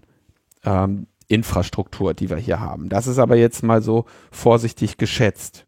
Das, na gut, das ist natürlich bei kabelbasierten, also bei Fernsehkabelbasierten Anschlüssen ein grundsätzliches Problem, weil man sich eben die Bandbreite lokal schon mit allen anderen Anschlussteilhabern auf dem ja. Kabel teilt. Bevor ja, warum hat man die Scheiße denn so gebaut? Ja, das ist halt prinzipbedingt. Das ist halt eben Koaxialkabel, was für die Verbreitung von Fernsehen gedacht war und das ist halt Richtig. Shared Medium mhm. und äh, was anderes als ein dediziertes Anschlusskabel, was in jedes Haus geht. Richtig, und genau deswegen hätte man diesen Mist nicht bauen sollen. Ja gut, der war da. Ja, aber jetzt haben wir ihn. Der war da und deswegen äh, wurde er jetzt halt mitgenutzt. Und er hat ja im Prinzip auch was gebracht. der Punkt, den ich machen möchte, ist folgender, wenn ich den, wenn ich den Punkt ganz kurz machen kann. Wir haben unter Umständen jetzt irgendwo auch der letzten Meile Bandbreitenprobleme und jetzt muss Netflix die oder YouTube die ähm, ganz normale Dienstleistungen des 21. Jahrhunderts anbieten, auch wenn ich persönlich nicht denke, dass IP die ideale Vermittlungsmethode für äh, Fernsehen ist, aber ähm, ich glaube, dass hier unter Umständen die falschen ähm, geblamed werden, wenn man jetzt ausgerechnet den, den Videostreamern sagt, ey, fahrt mal die Qualität und die Bandbreite runter, ähm, weil letztendlich hätten die, hätten wir vernünftige Netze bauen müssen. Und wenn wir hier zeitgemäße Netze hätten, dann würden wir alle schön mit unseren Glasfasern hier Netflix und Pornhub gucken als tägliche Routine. Also die Lösung für fast alle Probleme im, im reinen Netzwerkbereich ist Glasfaser. Ja, das ist aber jetzt nicht der gangbare Weg in der aktuellen Situation. Ähm, diese Frage von Netzüberlastungen, das ist eine, die, die, die mir auch gerade in letzter Zeit ganz oft gestellt wird. Deswegen muss ich auch in einer Stunde auf dem Interview zum ORF äh, genau zu dem Thema. Wir haben uns das näher angeschaut. Also als wir damals das Netzneutralitätsgesetz in Europa geschrieben haben, haben wir explizit eine Bestimmung reingegeben für solche Szenarien von drohenden Netzüberlastungen, von, von zeitlich beschränkten und außerordentlichen Ereignissen, dass in genau solchen Situationen dann eben auch gedrosselt, blockiert und, und andere sehr drakonische Maßnahmen gegriffen werden können. Also alles, was ein Netzbetreiber tun kann, mehr oder weniger, solange dabei äh, gleiche Verkehrsklassen gleich behandelt werden. Also was äh, diese Bestimmung, und die gilt in ganz Europa äh, einheitlich, ähm, nach der kannst du Netflix und YouTube drosseln. Du musst aber auch deine hauseigenen Videoangebote zum Beispiel drosseln. Du kannst nicht einzelne Anbieter rauspicken, sondern jeden in der Klasse zum Beispiel äh, Videostreaming oder Videoconferencing oder Filesharing. Natürlich gibt's dann an Einschränkungen, wie fasst du diese Klasse, gerade sowas wie Adaptive Bitrate Video, also Videostreams, die ähm, in einer Qualität ausgeliefert werden, je nachdem, wie gut die Leitung gerade ist. Ähm, die zu erkennen, ist technisch von Netzseite gar nicht so einfach. Und deswegen ist das ein Thema, wo ähm, es dann vielleicht trotzdem auch Sinn machen kann, dass äh, einzelne Anbieter von sich aus die Qualität äh, reduzieren. Ähm, diese, diese Reaktion aber gerade von Netflix war nicht äh, sozusagen von ihnen ausgetriggert, sondern ähm, Breton, ähm, äh, Thierry Breton, der Nachfolger von Günther Oettinger als EU-Digitalkommissar, hat zuvor die Forderung geäußert an Netflix, doch bitte jetzt das europäische Internet zu schonen und äh, eben die Videoqualität im eigenen Dienst äh, zu reduzieren. Und äh, dieser Forderung ist, ist Netflix da ganz einfach gefolgt. Ähm, und ähm, ja, im Kern, wie es vorher äh, ja schon vom, vom D6 gesagt wurde und wie wir das auch von äh, dem Vienna Internet Exchange, den wir hier auch verlinken, gehört haben, im Moment scheinen die Kapazitäten noch auszureichen. Auch die Internetbetreiber, die gerade vor die Kameras treten müssen, sagen das. Aber natürlich könnte es irgendwann jetzt nochmal zu Überlastungen kommen. Das mit dem Videoconferencing hat sicherlich, das stehen wir sicherlich auch erst am Anfang. Ich glaube, dass das auch noch als äh, Anwendung für gesellschaftliche Dinge, für familiären Austausch noch stärker wird. Insofern, keiner von uns kann es wissen und es wäre gut, wenn wir uns auf eine stabile Internetinfrastruktur in dieser Situation verlassen können. Ähm, äh, ich will nur einfach sagen, so an sich wir haben davor gesorgt, das sind keine Probleme, die uns jetzt überrennen äh, sollen. Wenn man individuell was tun kann, kann man irgendwie statt 4K-Video vielleicht auf HD umschalten. Das wäre vielleicht sinnvoll. Ähm, aber ja, ich würde da auf jeden Fall noch nicht alarmistisch werden. Äh, vielleicht noch eine kurze äh, Ergänzung zu dieser Perspektive, das Problem besteht nur auf der letzten Meile. Also es besteht definitiv an der letzten Meile, aber meiner Auffassung nach nicht nur. Wir haben ja in Deutschland auch die Situation, dass ein ganz großer Player an diesem ganzen D6-Spaß überhaupt nicht teilnimmt. Ja, wir haben da zwar den großen Netzknoten, aber der schließt ja die Telekom nicht mit ein, weil, das Telekom, weil die Telekom halt dort eben nicht Peering mit dem äh, Rest Deutschlands macht, sondern sich eigentlich seit Jahren äh, dahinter äh, versteckt, zu sagen, ja, wir sind hier die Größten und wenn ihr mit uns irgendwie was machen wollt, dann müsst ihr mit uns halt dedizierte Peering-Verträge äh, abschließen, was dann auch so große Anbieter äh, wie Hetzner und so weiter mittlerweile in diese Situation gezwungen hat, die ja neulich erst eine Mail geschrieben haben, gesagt haben, so hier, naja, äh, jetzt sind wir eingeknickt, so wollten wir eigentlich nie, aber geht nicht anders und äh, da hätte die Telekom ganz andere Möglichkeiten, innerhalb der Netzverteilung nochmal die Bandbreiten zu vereinfachen, indem sie sich halt einfach äh, in eine sinnvolle Peering-Struktur, die ohnehin schon existiert, einfach mit einklingt. Ja, also das ist eine Forderung, die wir schon ganz lange haben, irgendwie mehr Transparenz im Peering-Bereich. Ähm, das das äh, ist wäre jetzt super hilfreich, wenn wir diese Zahlen hätten. Und ähm, ja, da sind eben wirklich nur so große Platzhirschen dagegen. Alle anderen sind für Transparenz in dieser Frage von Interconnect, in der Frage, wo Daten zwischen einzelnen Netzen ausgetauscht werden. Aber wie gesagt, das größere Problem, was ich eigentlich sehe, ist die Frage auf der, auf der Nutzerinnen-Ebene. Ähm, viele Menschen haben äh, keine Festnetzanschlüsse, die haben Handytarife und die sind oft volumensbeschränkt. Und wenn ich jetzt auf einmal nicht mehr nur meinen privaten Konsum, sondern auch den beruflichen im Homeoffice über Mobilfunk machen muss. In Österreich ist es so, äh, Schulen und Kindergärten sind geschlossen, außer es ist wirklich notwendig, dass die Kinder dort betreut werden. Das heißt, 95 Prozent der Kinder sollen jetzt von zu Hause aus E-Learning machen. Naja, das wird mit einer äh, 3 Gigabyte Leitung nicht irgendwie einen Monat funktionieren, weil gerade dort sind audiovisuelle Inhalte natürlich besonders sinnvoll. Wenn ich irgendwie Mathematik lernen sollte und äh, da alleine zu Hause dran sitze, ist natürlich ein Video, das mir die Grundlagen erklärt, besser, als wenn ich das nur lesen kann. Und deswegen ist unsere Forderung, gerade bei solchen Fällen jetzt endlich die Datenvolumina freizugeben. Und in Österreich haben wir jetzt den ersten Betreiber HOT von, von einem Discounter, der da gefolgt ist und wir hoffen, dass noch viel mehr Betreiber dem folgen, weil äh, das ist jetzt gerade kein Internet zu haben, ist einfach eine wirklich beschissene Situation. Und das ist gerade vor dem Hinblick demokratischer Beteiligung wichtig, weil, ähm, wie gesagt, wir können nicht demonstrieren gehen, Vielleicht können wir auch jetzt eine Zeit lang nicht wählen gehen. Ähm, und dann nicht einmal mehr die Möglichkeit zu haben, im Internet an einer Debatte teilzunehmen, äh, halte ich für keine tragbare Situation, erst recht nicht auf Dauer. Da vielleicht noch ein bisschen äh, Kontext ähm, bezüglich dieser E-Learning-Situation. Dein Beispiel war ja gerade Videos anschauen macht Sinn. Ja, klar, stimmt, macht Sinn, wird aber ist glaube ich gar nicht mal der der aktivste Teil. Ich äh, habe das ja jetzt mit meinen Kids hier ganz äh, ganz klar direkt vor Augen, wie das äh, läuft. Das Ding ist, hier läuft den ganzen Tag Videokonferenz, weil meine Kinder mit anderen Kindern aus ihrer Klasse zusammen Hausaufgaben machen.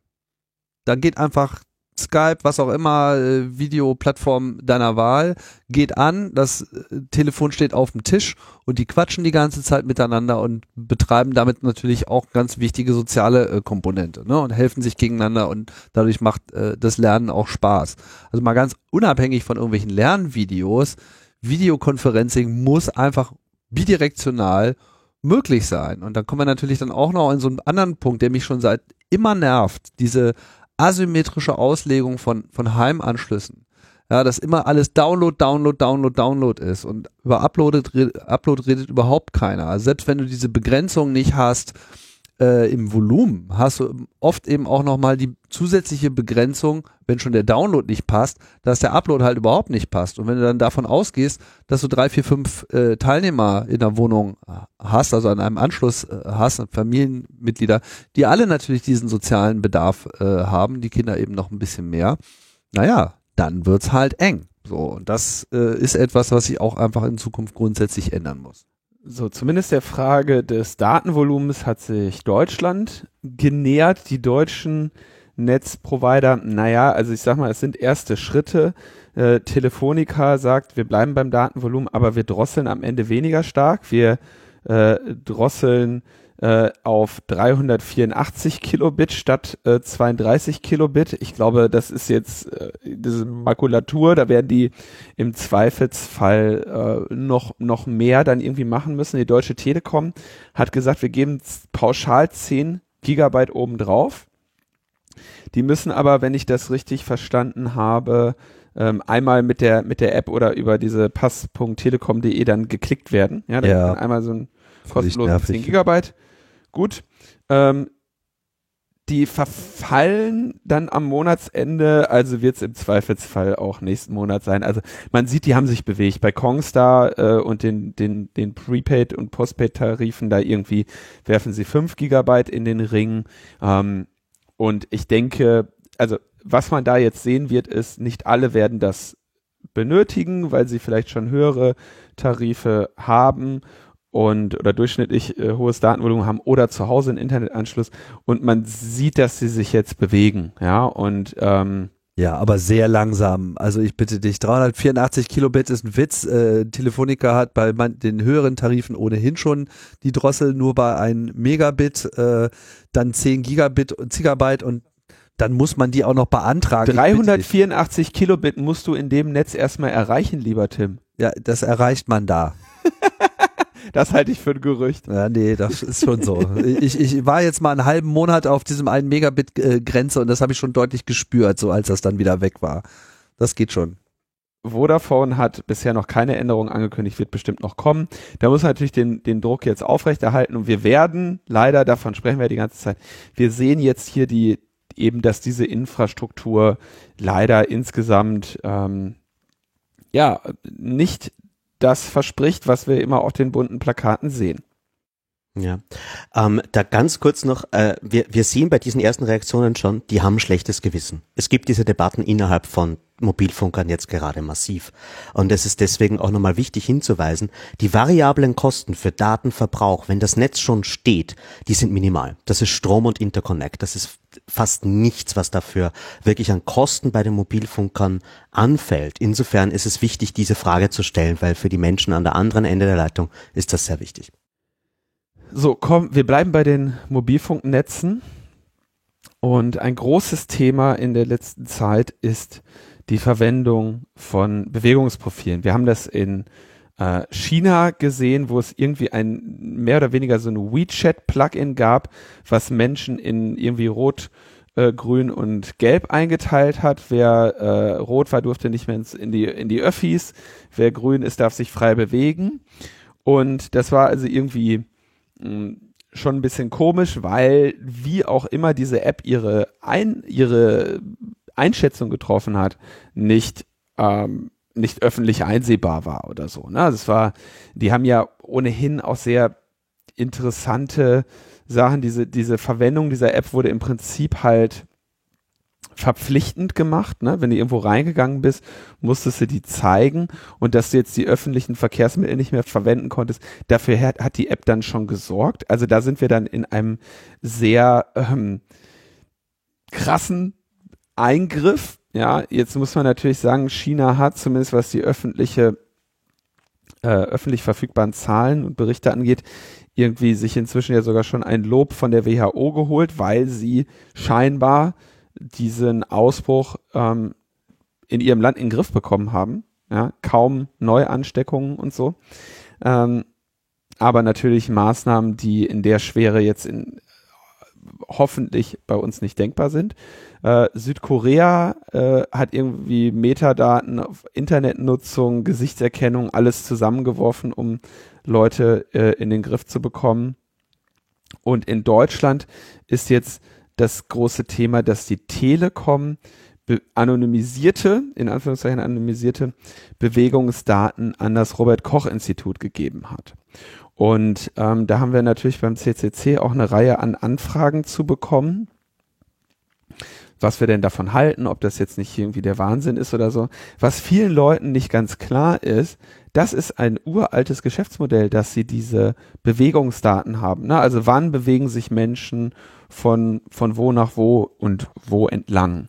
Und das äh, ist, glaube in Deutschland hatten wir das diskutiert, weil das an TomTom gegangen ist, ne, diesen Navigationshersteller, weil ähm, O2 irgendwie solche Sachen untergebracht hat. Und was jetzt hier in Deutschland passiert ist, das Robert Koch Institut will eben sehen, ob die Maßnahmen, die die Bundesregierung ergriffen hat, um die Bewegungen der Menschen ja einzuschränken, ob die funktionieren. Ja, gibt es jetzt weniger äh, Bewegen, Bewegungsströme der Menschen innerhalb Deutschlands oder müssen die Maßnahmen ähm, stärker sein? Und ich denke, solange das diese Daten sind, die letztendlich von den Mobilfunkanbietern seit vielen Jahren in dieser pseudonymisierten Form ähm, gehandelt werden und gehandelt werden dürfen, denke ich, dass wir hier in einem Bereich sind, der noch, der noch keinen Kopfschmerzen machen sollte. Ich würde sogar sagen, ne, das ist eine sehr sinnvolle und kreative äh, Nutzung dieser Daten. Ja, und äh, in dem Moment, wo sie halt pseudonymisiert, anonymisiert, ähm, wie auch immer da die äh, Skala letztlich aussieht, aber eben nicht eindeutig identifizierbar äh, sind, geht das auch vollkommen in Ordnung und da muss man eben sowas auch nutzen. Da ist es halt für mich eher eine öffentliche Information. Ne? Man, äh, man könnte quasi in mehr oder weniger in Echtzeit so eine Heatmap der, der, der Aktivität äh, machen und damit eben auch sofort sehen, okay, wo kann man denn jetzt äh, gegebenenfalls auch nochmal mit äh, anderen Maßnahmen reagieren. Ich meine, während wir hier sprechen, hat auch Bayern Ausgangssperren äh, mhm. angekündigt. Das kommt jetzt halt nahe und ist natürlich sinnvoll, ähm, möglichst wenig Einschränkungen zu haben, solange die Leute sich selber dran halten, aber das tun sie halt teilweise eben nicht. Vielleicht muss man noch eine Sache dazu ergänzen. Also diese Daten, Natürlich sind die, äh, erlauben die eine, eine Demaskierung von Personen, ja, ähm, wenn die beim Mobilfunkprovider so gesammelt sind. Also ist halt, der, der sie ja ohnehin, der weiß ja ohnehin, wer du bist und wo du dich auf, auf, äh, aufhältst. Ähm, das Format, wie sie die weitergeben, soll schon halbwegs okay sein, ja, also soll schon stark eingeschränkt sein. Natürlich könntest du mit diesen Daten sehr viel Schindluder betreiben. Ich würde als Fazit nur sagen, das Robert Koch Institut ist im Zweifelsfalle der am wenigsten problematische Kunde dieser Daten, seit es dieses Angebot gibt. Mhm. Ja, vielleicht können wir uns da als Konsens darauf einigen. Ja. ja, und die kriegen es jetzt wenigstens kostenlos. Ja, dass, dass es dieses Geschäftsmodell gibt und dass diese Daten natürlich nicht 100%ig anonymisiert sind, sondern eben Rückschlüsse erlauben für bestimmte Zeiträume oder bestimmte Personen, wenn man weiß, wann die sich wo aufgehalten haben. Das ist alles ein Problem, was es hier gibt. Aber na, dass das Robert Koch Institut diese Daten jetzt hat, scheint noch unser geringstes äh, Problem aktuell zu sein. Wie sieht's in Österreich aus? Ja, also in, in Österreich hatten wir ähm, äh, zwei Sachen, das, was du zuletzt gesagt hast, ja, da, wir, wir hatten auch so einen Fall von Location-Daten, der äh, von A1, wo auch proaktiv Daten weitergegeben wurden. Und wie du gesagt hast, die Frage ist immer, sind die sauber aggregiert? Wenn das der Fall ist, ist es okay. Da gibt es auch ein Statement vom EDPB, dem European Data Protection Board, also der höchsten Datenschutzeinrichtung in Europa, die das auch so sieht. Wenn es dann aber um individuelle Daten geht, wird es natürlich kritisch, vor allem weil, wenn man dann mit Mobilfunk, äh, Netz, Location Daten arbeitet, ist es extrem schwierig zu äh, die, die Streubreite einzustellen, weil an der Stelle äh, natürlich ähm, hunderte Menschen auch in das Raster reinfallen. Gerade im urbanen Gebiet habe ich immer viele Menschen rund um mich. Das heißt, die Gefahr, dass sich dann individuelle Menschen auch als verdächtig einstufe, wie das in China passiert ist, oder als potenziell infiziert, ähm, die ist sehr groß. Also ich finde auch bei aggregierten, anonymisierten Verfahren da ist die Zeit jetzt gekommen. Bei individuellem Tracking hätte ich als Datenschützer immer noch zu große Bedenken. Und genau solche Bedenken waren es auch, die uns dazu gebracht haben, äh, die Gesetze in Österreich zu analysieren, die am Wochenende beschlossen wurden. Ähm, Österreich ist, wie gesagt, äh, ein, zwei Wochen vor Deutschland, weil wir auch näher an Italien dran sind und dadurch sehen wir jetzt schon eine Reihe von Einschränkungen, einerseits eben Ausgangsbeschränkungen. Es äh, gibt äh, Verordnungen, die klar regeln, wann man, dass man eigentlich als Default nicht mehr das Haus verlassen sollte und nur ganz spezifische Gründe, aus, aufgrund derer man sich hinaus bewegen kann. Wenn man erwischt wird von der Polizei, muss man die dann äh, Zitat glaubhaft machen, dass man äh, aus Grund äh, zum Beispiel Arbeitsweg oder äh, wirklich nur alleine unterwegs sein, um, um spazieren zu gehen, sich gerade draußen aufhält. Es ist noch äh, erlaubt, irgendwie Hilfsleistungen für andere zu erledigen. Es gibt auch gerade ganz viel Nachbarschaftshilfe, um vor allem Menschen in Risikogruppen das Einkaufen abzunehmen. Ähm, der Großteil der der Wirtschaft ist runtergefahren, also jede Art von Geschäft ist geschlossen. Also es ist nicht der komplette Lockdown, von dem ähm, Linus vorhin gesprochen hat, sondern es ist eine recht interessante Liste an Geschäften, die immer noch offen haben kann.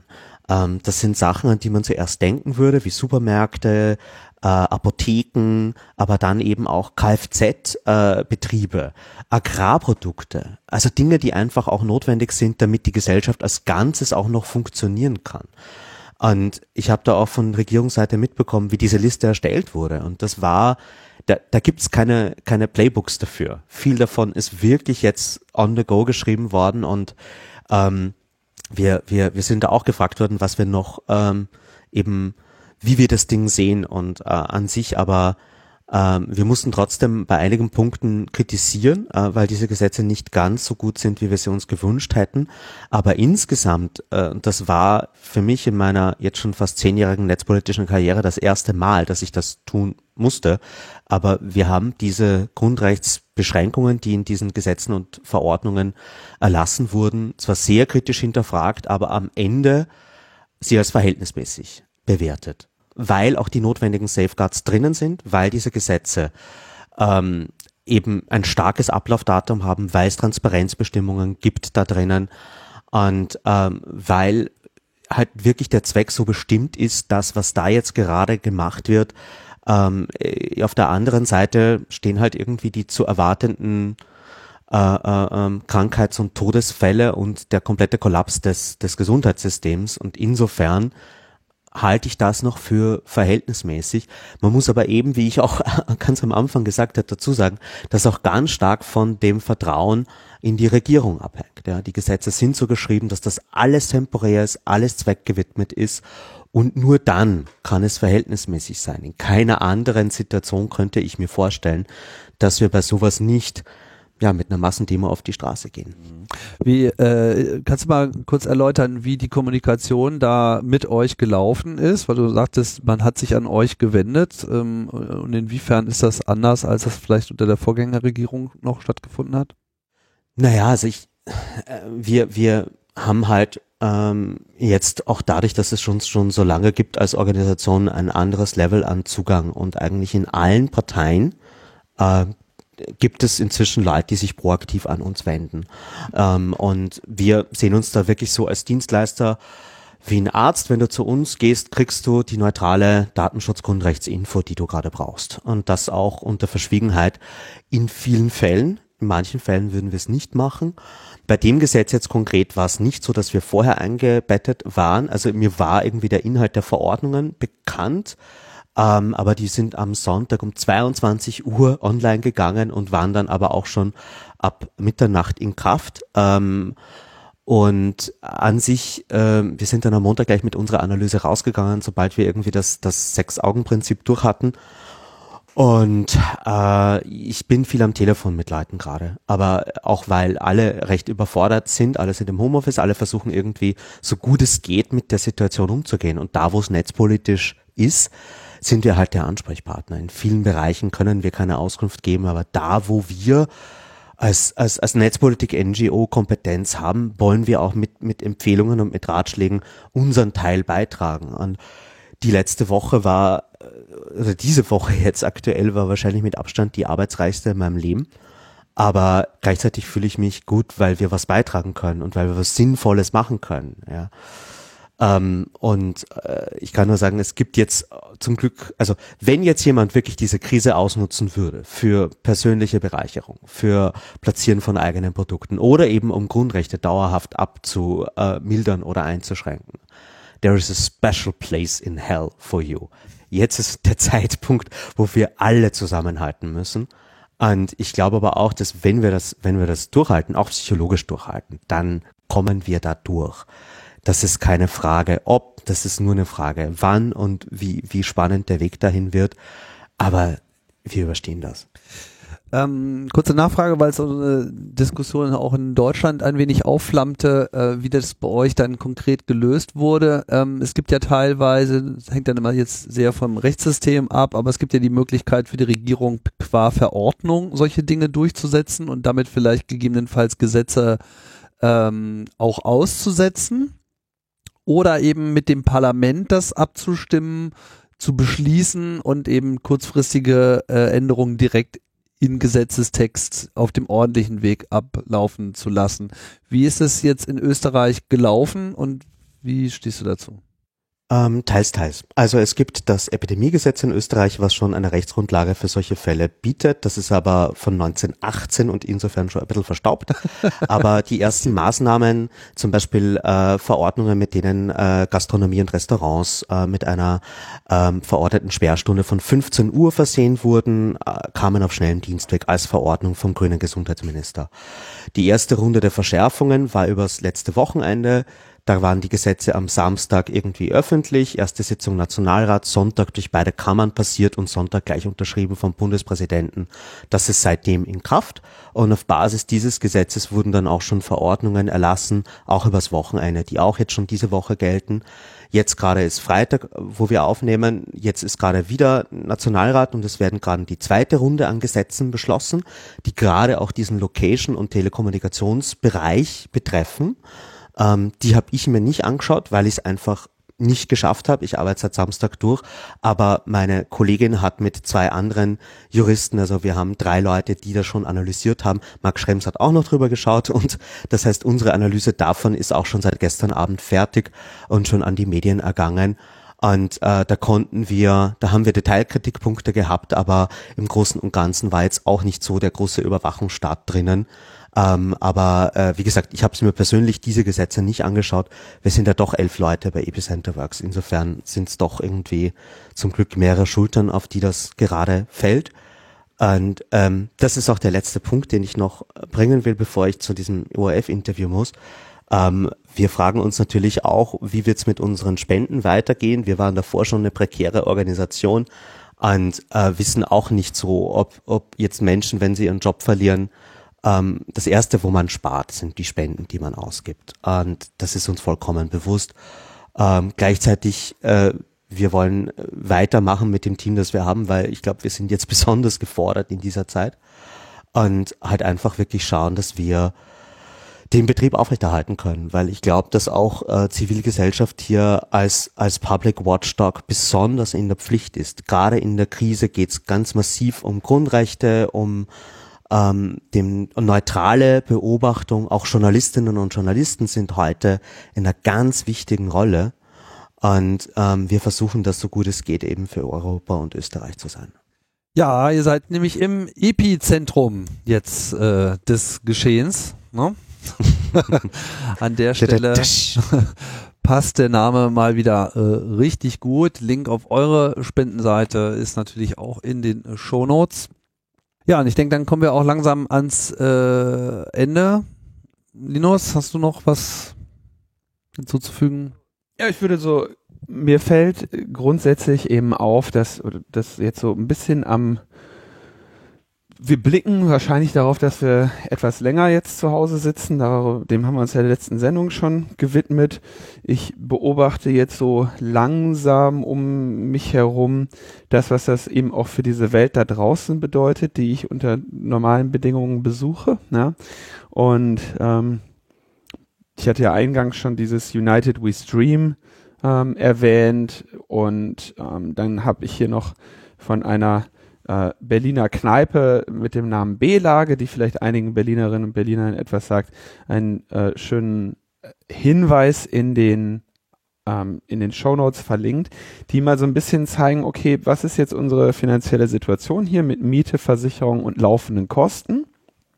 Ja, wir, die können nicht mehr öffnen und da ist natürlich klar, dass das den, die, die beschreiben dann mal so, welche Maßnahmen sie ergriffen haben, wie viel Geld sie jetzt im Prinzip bräuchten, ja, wenn sie den Laden irgendwie retten wollen in die Zeit, die nach dem unweigerlichen Ende all dieser Maßnahmen irgendwann einmal sein wird und dann eben sagen, ne, wenn uns ähm, äh, so und so viele Menschen mit einem Zehner, so und so viele Menschen mit 30 Euro oder so unterstützen können, können wir irgendwie dieses Defizit schultern bis in den und können die können in den nächsten Winter uns retten, ja. Und das wird für ähm, viele eurer Lieblingsorte da draußen, seien das eure Lieblingsrestaurants, seien das eure Lieblingskneipen, oder sonstigen öffentlichen Orte, die ihr besucht, wird das jetzt der Fall sein. Und ich glaube, würde hoffen, dass diejenigen, die irgendwie in krisenfesten Anstellungen sind, hier ja entdecken, dass es unter Umständen nötig sein wird, jetzt eure Lieblingsorte und eure Lieblingsinstitutionen irgendwie tatsächlich mit der absolut widersinnigen Idee einer Spende durch diese, durch diese Zeit zu bringen, einfach damit die noch da sind. Weil wenn ihr, wenn dieser Mist vorbei ist und ihr kommt da raus äh, und eure Lieblings, euer Lieblingskneipenkollektiv hat's erwischt, dann wisst ihr auch, dass da als nächstes irgend so ein Prenzlberger Café ist, was ihr da auch nicht haben wollt. Und dann werdet ihr euch irgendwie die nächsten Jahre darüber ärgern, dass ihr da, dass mit dem, dass das Corona euch die schönsten Orte kaputt gemacht hat. Da lohnt sich jetzt langsam mal so ein bisschen drüber nachzudenken, ein bisschen zu schauen. Und das funktioniert eben wie so vieles am besten mit vielen Menschen, die Kleinstbeträge geben, weniger als mit wenigen Menschen, die Großbeträge geben. Da werdet ihr in eurem Umfeld sicherlich ein bisschen in Zukunft schauen müssen.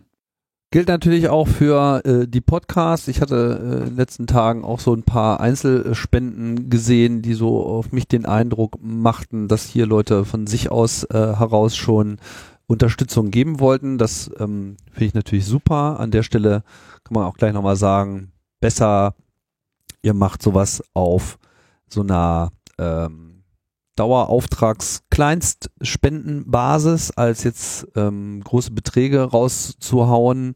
Es sei denn, ihr habt äh, so dicke, dann äh, natürlich auch gerne, aber äh, ich glaube, wichtig ist für alle eben diese Planbarkeit, so, so ein Grundrauschen an Finanzierung, mit dem man irgendwie arbeiten kann, um sich einfach auf die nächste Zeit gut einstellen zu können. Das gilt sicherlich auch für viele andere Gruppen denke, wir werden noch einige interessante Ansätze für Crowdfunding und äh, Dauerunterstützung für andere Gruppen, Organisationen, einzelne Personen etc. sehen in der nächsten Zeit. Müssen abwarten, was der Staat dazu beitragen kann. Wird auf jeden Fall eine interessante Herausforderung und immerhin hat diese Gesellschaft mal was, mal was Ernstes, mit dem sie sich beschäftigen kann und nicht immer nur Tritra, Trolala und zu wenig Netz. So. Ich glaube, das mit dem zu wenig Netz wird auf jeden Fall noch ein dickeres Thema bleiben. ich glaube auch. anyway, ähm, Thomas, vielen Dank. Danke euch. Und ähm, du musst dich jetzt eh gleich äh, verabschieden für dein nächstes Interview, aber wir verabschieden uns auch, Linus, stimmt's? Ja, ich würde natürlich auch noch ganz kurz dem Michael gerne danken und äh, sonstiger Dank kommt dann in der nächsten Sendung, die dieses Mal gar nicht so lange auf sich warten lassen wird. Genau, weil wir haben eine Menge zu berichten. Wir bleiben auf jeden Fall dran für euch. Bis dahin äh, bleibt gesund und äh, bis bald. Ciao, ciao. Ciao, ciao.